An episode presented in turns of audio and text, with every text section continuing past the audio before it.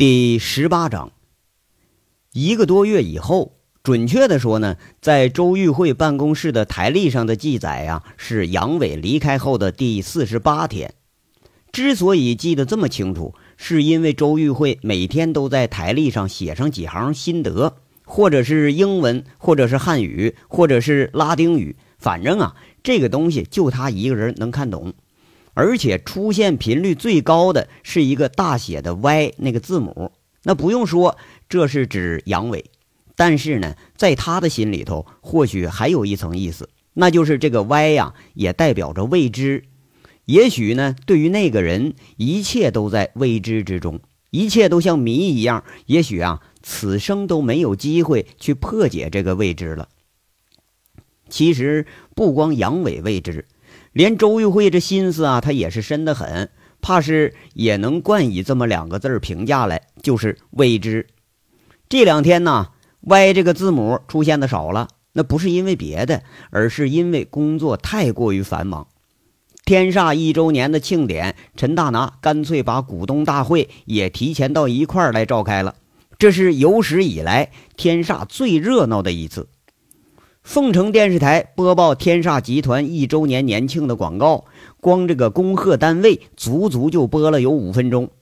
每天呢三次在电视上轮番轰炸，再不看电视的人他也都知道了。天煞集团那现在是全市首屈一指的民营企业，这旗下有四星级酒店一家，煤矿两座，员工多少多少人，年产值多少多少万，哎，完了为全市上缴利税多少多少万。这个总经理陈明凯携全体员工感谢全市各界的厚爱。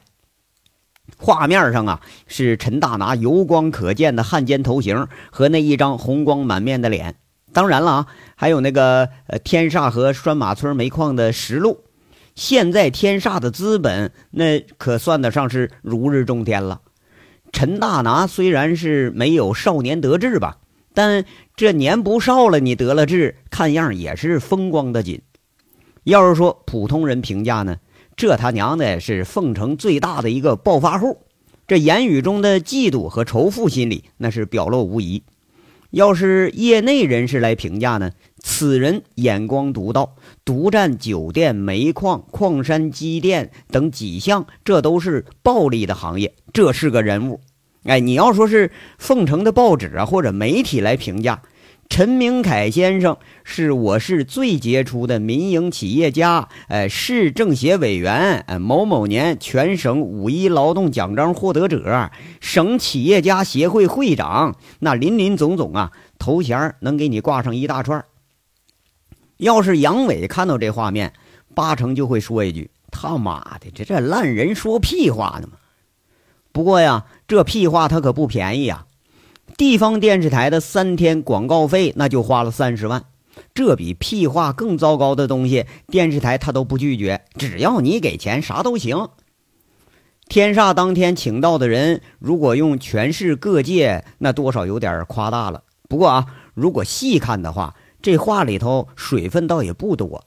当天是市政府一位姓张的副市长成为新落成的新餐厅的剪彩人，这无疑是给天煞做了一个有上层关系的活广告啊！这下面各个单位的那大大小小领导都来的不少，周玉慧专门抽空了这个四层楼的房间来做接待来，甚至啊还有从省里头专程赶过来的。天煞后院到门前，一直到对面一条街，都停满了挂着各式各样牌照的车。最低档的那是政府部门常配的那种老式桑塔纳啊，领导最爱坐的奥迪新款，一直到那个最高档的，从奔驰到宝马。据说呀，那个凤城一共有二十二辆悍马车，当天在天煞的停车场就看着了十二辆。能数得着的名车，基本在这里就来了一个大荟萃。你要再看车号，那更牛逼了。陈大拿那个三个八结尾的，那就不够看了。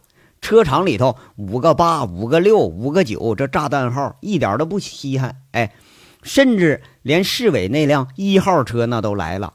尽管那是一辆很不起眼的奥迪，但是这车却是最惹眼的。天煞专门派出俩保安在这儿看着车，在这儿还迎上迎下。政府部门里的人对这个号他太熟悉了。这辆车停在天煞，那就说明市委书记大人今天也来天煞做客了。有这辆车往这一停，那你这面子就够大了。权与钱，其实在任何细枝末节上都有可能给你反映出来。不用进天煞内部，你就站在停车场上就能看的是一清二楚。楼层上面飘扬着七条彩符，哎，那个恭贺单位的名称啊，任选一条出来，在凤城的企业榜单上，你都找得出名号。彩灯是围着天煞的楼外层啊，给布置了一大圈即使就是晚上，那依然是一片金碧辉煌。楼顶上竖着一块凤城最大的 LED 屏广告牌子。即使是你站在直线距离五公里的山顶上，依然都能看得一清二楚。这中餐厅、西餐厅那是开足了马力，把这张成累的呀是腰也酸呐，腿也疼，就连脸上那个笑都有点僵硬了。一天下来，足足接待了十几茬子人，后面啊可能还有不为人知的那盛况呢。陈大拿凭着关系，把几家同行的大厨师全给借来了。今天啊。就光运菜，那就拉了十几车；酒拉了四车；烟用的是芙蓉王和中华。就当天吃请连带礼品预算将近一百万。中国人的礼仪呢，多数是表现在饭桌上和酒场上。这吃喝你可不能马虎。陈大拿想的可谓是周到之极。当然了啊，还有一个人对这个做法他不敢苟同。这人呢？那就得说是周玉慧了。对于惯于从市场经营以及财务分析来考虑问题的周玉慧来说，从为数不多的流动资金里头抽出来几百万挥霍，实在是有点舍本逐末了。何况那真正的效果还是个未知数呢。不过哈，毕竟这事儿啊，他当不了家，最终还是陈大拿拍拍脑袋做决策。那么，到底是谁对谁错呢？周玉慧吧，觉着自己没错。中国的民营企业这个好大喜功，最后导致积重难返的那比比皆是。而周玉慧在天煞接近一年的时间里头，营业额提高了百分之二十三，绝对值那是收入提高了得有几百万。即便是这样，相对于庞大的开支，甚至不合理开支，盈利它仍然是负数。如果说不是煤矿支撑着这么个偌大的产业，资金链啊，那也早就不堪重负了啊！你扛不住那成百上千张嘴在这胡吃海喝。而陈大拿呢，他觉着自己也是正确的。那生意场上要没有点关系，可不就寸步难行了吗？广积人脉，那正是中国商人故老相传的传统。不和这大大小小的政府部门你打好关系，你这生意是没法干呢。你。吃点吧，没啥；喝点也没啥；拿点你更没啥。反正啊，将来这羊毛它得出在羊身上。不过这次呢，也是免不了好大喜功的成分在里边。要说好像啊，俩人都对。那么要说都对的话，谁错了呢？这个话题呀，咱留着让时间去慢慢的检验吧。咱们老百姓啊，还真就管不了那么多。下午十五时，从天煞门厅里头走出来两个女人，一下子这就把旁观的保安和客人的眼光从名车吸引到了靓女上。那个个子最高的一个呢，是一头波浪一般的长发披洒在了肩上，一袭白色的长裙显得庄重而典雅。那穿着白色的高跟鞋。裙裾挥洒之间，隐隐约约看到修长的腿、挺拔的胸，偶尔驻足远望，如同用西洋油画方法描绘出来的那种古典美人一颦一笑，那都是纤毫毕现，眉宇之间的雍容和华贵之气，顿时就显现出来了，让人呐瞬间收起了亵玩的心理。如果说这是个外地客人呐，八成就会感叹一句：“极品啊！”极品养眼的美女呀，不过这很遗憾，年纪咱有点看不出来。而这种女人如果打扮的让你看不出来年纪，那就说明岁数可不小了。能把个十七八岁的女孩的那种青春活力之美，二十出头女人的那种明艳可人之美，三十多岁女人的成熟稳重之美给综合到一起，这种类型的美女啊，估计呃那得是年轻不了了。哎，其实呢，虽然确实是年轻不了了吧，那却是比那些年轻的更有看头，更有想头。进出的客人多数被这两位美女给吸引住了目光，回头率绝对是百分之百。这一回头的啊，包括气质和漂亮指数稍有逊色的女人，就啊，是吧？咱就不提了。门厅里头啊，来来回回，往往阅人良多的几个服务员，心下一看，却是明白了，这绝对不是本地女人，本地的那这骚货装不出来这气质。哎。一出门厅，车场上的锦绣出身的保安一看，愣了。这女的咱认识，心里头在这琢磨：我操，薛老板回来了！这都快奔四的老娘们了啊，还跟那个十八九小姑娘一样，长得那个漂亮啊，一掐一把水啊。要说对了，确实她就是天煞集团的股东，上海华宇投资公司的董事长，原锦绣总经理薛平同志回来了。那依然是那样华丽的出场，依然是那样漂亮迷人。岁月仿佛是特别关爱这种女人，舍不得在她身上留下任何痕迹。莫非说现在连岁月也能被金钱给收买了不成吗？要说旁边还有一位美女呢，那是美，她虽然美吧，但是美的就有点流俗了。那个布袋似的凉鞋看着很精干。但是那个短裙子配着瘦腰，实在是让人浮想联翩。特别是上身那个短襟小衣，还露着白生生的肩膀和肚脐儿，实在是让人呐浮想之余还得一饮一把，这才能算完事儿。这个女人她非常性感，哎，这个着装如果懂行的来看，代表着呃如今户下广的流行款式。那一句话，这叫时尚之美。不过说再流行又能怎么地呢？那兄弟们的眼光估计啊，这注意力是在裸露出来的那个嫩肩，还有细胳膊白腿上，意淫的是那个布片遮挡着的部位。真正服装的款式，鬼才愿意看去呢，是吧？就是真看，那咱这小地方人，咱哪看得懂啊？什么他妈时装啊？还不就是围来围去，那那几块布片是越来越少吗？那保安呢？瞪着眼睛看了一会儿啊，这个也认识，那不是原来锦绣会所的齐玉娇吗？那时候天天跟着咱们队长屁股后，那老公老公的叫。你说他妈的现在是越来越骚了啊！这一个美的华贵，一个美的性感，从大都市来的这两个美人，不经意就成为了天煞厅堂里头男男女女目光的焦点。真正的漂亮啊！那不仅说是男人，连女人都要忍不住多欣赏几眼。特别是看得出神的保安，后面的兄弟一拍肩膀子，吓个机灵，第一个动作就是哧溜一下吸了吸舌头，怕是再晚一点啊，这舌头就得要掉肚子里了。而处于人群焦点的美女对此却是仿佛浑然不觉，亦或是可能已经习惯扮演这样的人群焦点角色了。那位大美女看看挽着自己的小美女，问了一句：“娇娇啊，红梅怎么还没下来呀？”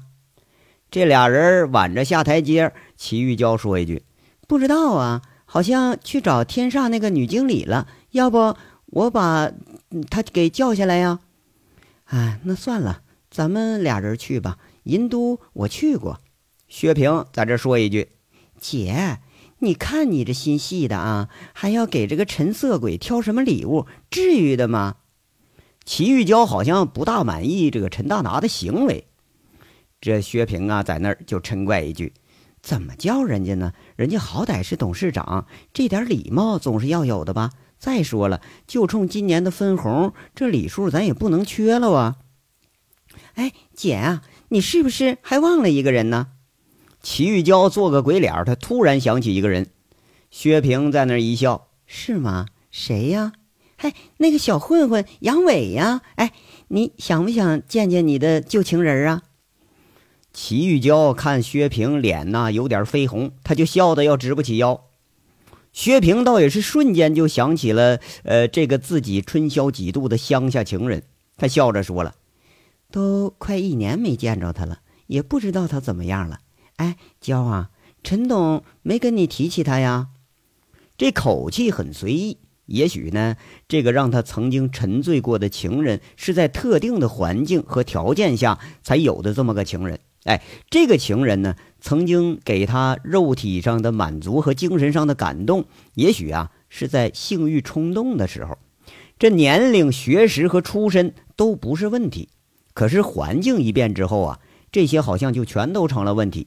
当然啊，薛平更不会真有和杨伟天荒地老那想法，不但没有啊，回到上海，回到灯红酒绿的大都市。时间或许已经把这个痕迹冲得很淡很淡了。齐玉娇一听薛平的话，撇撇嘴：“拜托，你情人又不是我情人，好不好啊？你都不操心，让我替你操什么心呢？我才懒得管呢。要我说呀，没准儿又进局子里给法办了呢。这人呐，天生就是不安定因素。不许你这样说他啊！他哪点对不起你了？”薛平不高兴了。好歹他说了一句公道话，齐玉娇跟着眨巴眨巴眼睛就开始反驳了：“姐呀，你都快结婚的人了，不是还想着他呢吧？”一提这茬，薛平真有点脸红了。中国那可不像国外，可以说很开放的谈谈性和情人的问题啊。何况现在他已经不是独身一个人了。就见他啐了一口浓重的上海话就出来了。侬真是死人点啊！杨伟韩大大也算个好人，莫对你姐夫讲了啊！人家这薛平面红耳赤，说的齐玉娇一个人能听懂的那种家乡话，明显就是有点做贼心虚、欲盖弥彰的意思，逗得齐玉娇又是咯咯直笑。要说出轨呀，在当今这社会，或许已经不是一个十分令人难堪的话题了。何况说是呃婚前呢？何况这又是个旧情人呢？如果真说是要回忆的话，薛平更多的是能想起的是和杨伟啊，就是呃这为爱鼓掌之后的那点舒服。哎，或许不会拿这个感觉和现在的这个准老公相比。那至于结果呢？这话题不能说，对不对？谁干的谁心里有数。这俩人说笑着并肩出了天煞。为了方便的缘故，连车都没开，直接打了个出租车。哎，看样呢是要趁着年会还没开，要就地重游了。要说可惜呀，又是一个在围城外面逛悠着不舒服，想要进城里的女人。这大概是二进围城了吧？对于这种深谙生活享受的女人来说，性爱只能算得上是一种生活不可或缺的享受。而和道德，它扯不上任何关系。曾经的欢爱和曾经让他迷醉的情人，怕是都要成为过去式了。男人都说这个兄弟如手足，女人如衣服。其实对于女人来说呢，这话更合适。其实女人换衣服比男人还简单。男人呢，都渴望着纵意花丛，而女人那又何尝不能纵意草丛呢？薛平啊，虽然她不是一个很随便的女人，但她也绝对不会是一个从一而终的女人。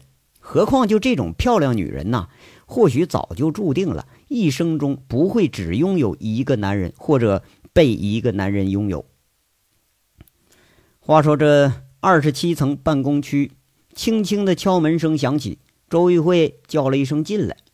这一进来呀，一下子就愣神儿了，是一个自己不认识的女人。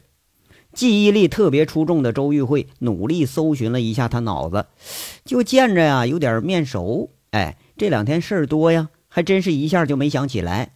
看着来人气度雅致，像邻家小妹一样甜甜的笑着。周玉慧赶紧起身：“您是？啊，周经理，我叫傅红梅，是薛经理的助理。您好，冒昧打搅您，不介意吧？”这来人一笑，做了个自我介绍。这正是啊。隔了将近一年没见着的傅红梅，啊，你好，你好，客气了啊！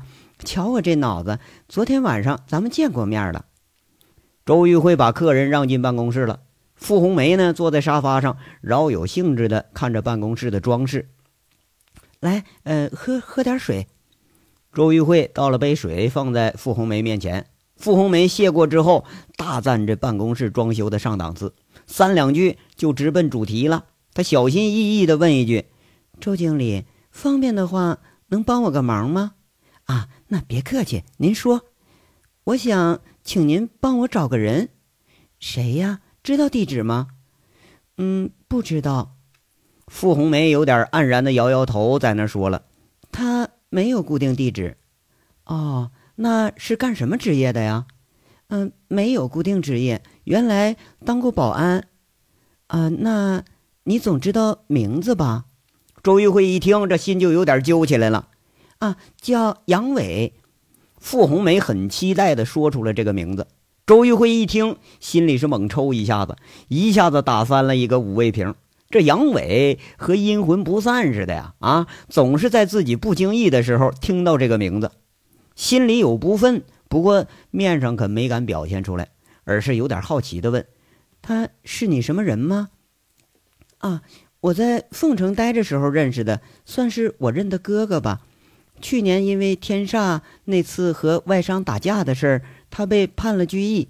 出狱时候我去接他，可他已经被提前释放了。”后来就没再找到，失去联系了。一直想来凤城见他，可薛总公司刚开张，一直都很忙，没有找到合适的机会。我在凤城也没有熟悉的人，只好来求您了。周玉慧啊，很惋惜的在这说了个大半天。这周玉慧这时候啊，才开始细细打量傅红梅，这是一个很温柔的女人。嘴里头软软的吴侬软话，给人的感觉如同嗯，她本人一样，就那么温婉可人。皮肤很白，是天然的那种白。穿着丝质的裙子，把身材衬的是格外窈窕。拿着杯子的手细而且修长，像精致的雕塑一般，让观者赏心悦目。这又是一个俏佳人呐！周玉慧心里头莫名其妙的升起了一阵的不快。她突然想起了陈大拿评价杨伟的一句话，说：“这是男人沾上受不了，女人沾上忘不了。要说莫非这又是一个忘不了杨伟的女人呢？”哎，周经理，周经理，啊啊，呃，对不起啊，刚刚走神了。周玉慧听到傅红梅的示意，赶紧道歉。这走神的事儿啊，那可是有点不礼貌。周玉慧讪讪的笑了笑，说了一句。您找的人我认识，不过现在他不在凤城，已经回大连了。这傅红梅啊，看样有点很黯然，在这问了一句：“是去找韩雪了吗？我倒是听说了他和韩雪的事儿了。”啊，是。周玉慧点头默认了。他过得好吗？傅红梅的口气里好像是有点淡淡的牵挂，就像牵挂一个多年未见过的朋友一般。唯愿你过得比我好，啊，还好吧。他们已经结婚了，现在可能出国旅游去了，一时半会儿回不来。周玉慧说出这话时候啊，就觉着有点都不忍心。啊，那谢谢您啊，不客气，不客气。那如果您方便的话，能不能把他的联系方式告诉我呀？傅红梅如一汪清水的两眼看着周玉慧。连周玉慧也不忍告诉他真相了。我没有他的联系方式，现在凤城可能没有人能有他的联系方式了，连他的兄弟王成虎都不知道他在哪儿呢。周玉慧在这说着，这也是他最不了解的、最不能理解的地方。杨伟啊，这不走时候你是死赖着不走，一走吧就玩失踪，一失踪还真就像人间蒸发了一样，他无处可寻了。那那不打扰您了，这是我的电话。如果您见到他，就转告他说我来找过他，好吗？傅红梅递上自己的名片，那是很精致的那种山水名片。周玉慧一看呢，这是很入眼。啊，好的，我一定转达。您慢走。送走了傅红梅，一直看着傅红梅呀，这周玉慧总觉着傅红梅脸上有点那个强颜欢笑的意思。回到自己办公室里头，重重的拍上门，靠在门里头。周玉慧一下子心里头冒出这么一句酸溜溜的话：“这个死杨伟啊，还没准有几个好妹妹呢。”这想的呀，是心上人，吃的呢是无名的醋。周玉慧定定神，又暗自提醒了一句：“闲吃萝卜乱操心，碍着我什么事儿了？”话说这个天煞的盛会呀，进行到了第三天。这晚上，陈大拿在办公室里头迎接了一位不速之客。这个人呐，很奇怪，听说是长平来的，不过是指名道姓就要见陈大拿。领头的吧，看着还倒挺像个好人。那俩跟班的啊，那一帮抬着送礼的，可就有点不像样了。大热天的，穿着个西装，打个领带，越看越像砍人的黑社会。大厅里头呢。负责接待的当班经理一看，这些人坐的是两辆悍马来的，那这个架势在凤城应该是数得着的人物，也不敢怠慢呢，赶紧把这事儿告诉张成了。张成这人精，他一咂巴嘴儿，直接找到了陈大拿。那个来的人吧，张成他就认识，那是朱前锦的手下赵宏伟。此人在朱前锦的势力里头是军师的角色。上次朱前锦来天煞和陈大拿会面。那这人还是个拎包的呢，不过现在一看这架势，上位了，应该是。张成这把话一说，陈大拿恨恨地说着：“他妈的，这老家伙又想捣什么鬼呀？派这么个小卒子，这过河来了，这是。”张成那胖脸一抽抽，在那说：“哎呀，他说他送礼来了，礼送的还不轻啊！哼，送礼，黄鼠狼给鸡拜年，没安啥好心。”上次拴马村的爆炸案折了咱们几十万，现在这开工批复都下不来，就这群王八蛋呢，那是怕咱们闲着了。这是陈大拿在这气愤地说着：“拴马村自贡自从那火供品仓库爆炸以后，安监局从凤城到下辖的长平县级市，方方面面关系全都跑到了。那省里头、市里头都没事但是你见了鬼了。”反倒是哎，一到长平给你卡住了，一直就在这拖着。而陈董啊见不见呐？要不见，我把他们打发了得了。现在这凤城地头，那可是咱们说了算，他们也不敢怎么地。张成现在这说话呀，多少有了点自信，哎，多自信比以前肯定是多几分。见？为啥不见呢？啊，还怕他玩出什么花样来？一个走了狗屎运的土财主，黑猪来了咱都不惧，何况是个猪崽子呀？陈大拿笑了笑，摆手让张成去请人去了。要说放在几个月以前，如果说朱前锦派人来了，这陈大拿心里头怕是多少就得有点坠然了。你要说现在嘛啊，陈大拿这挥手之间大有意气风发的姿势在里头。凤城的对手已经扫清了。长平，你这么个土财主，势力再大，你资本再雄厚，他也没感觉到有丝毫的压力。这章到这儿就说完了，下章稍后接着说。感谢大家的收听。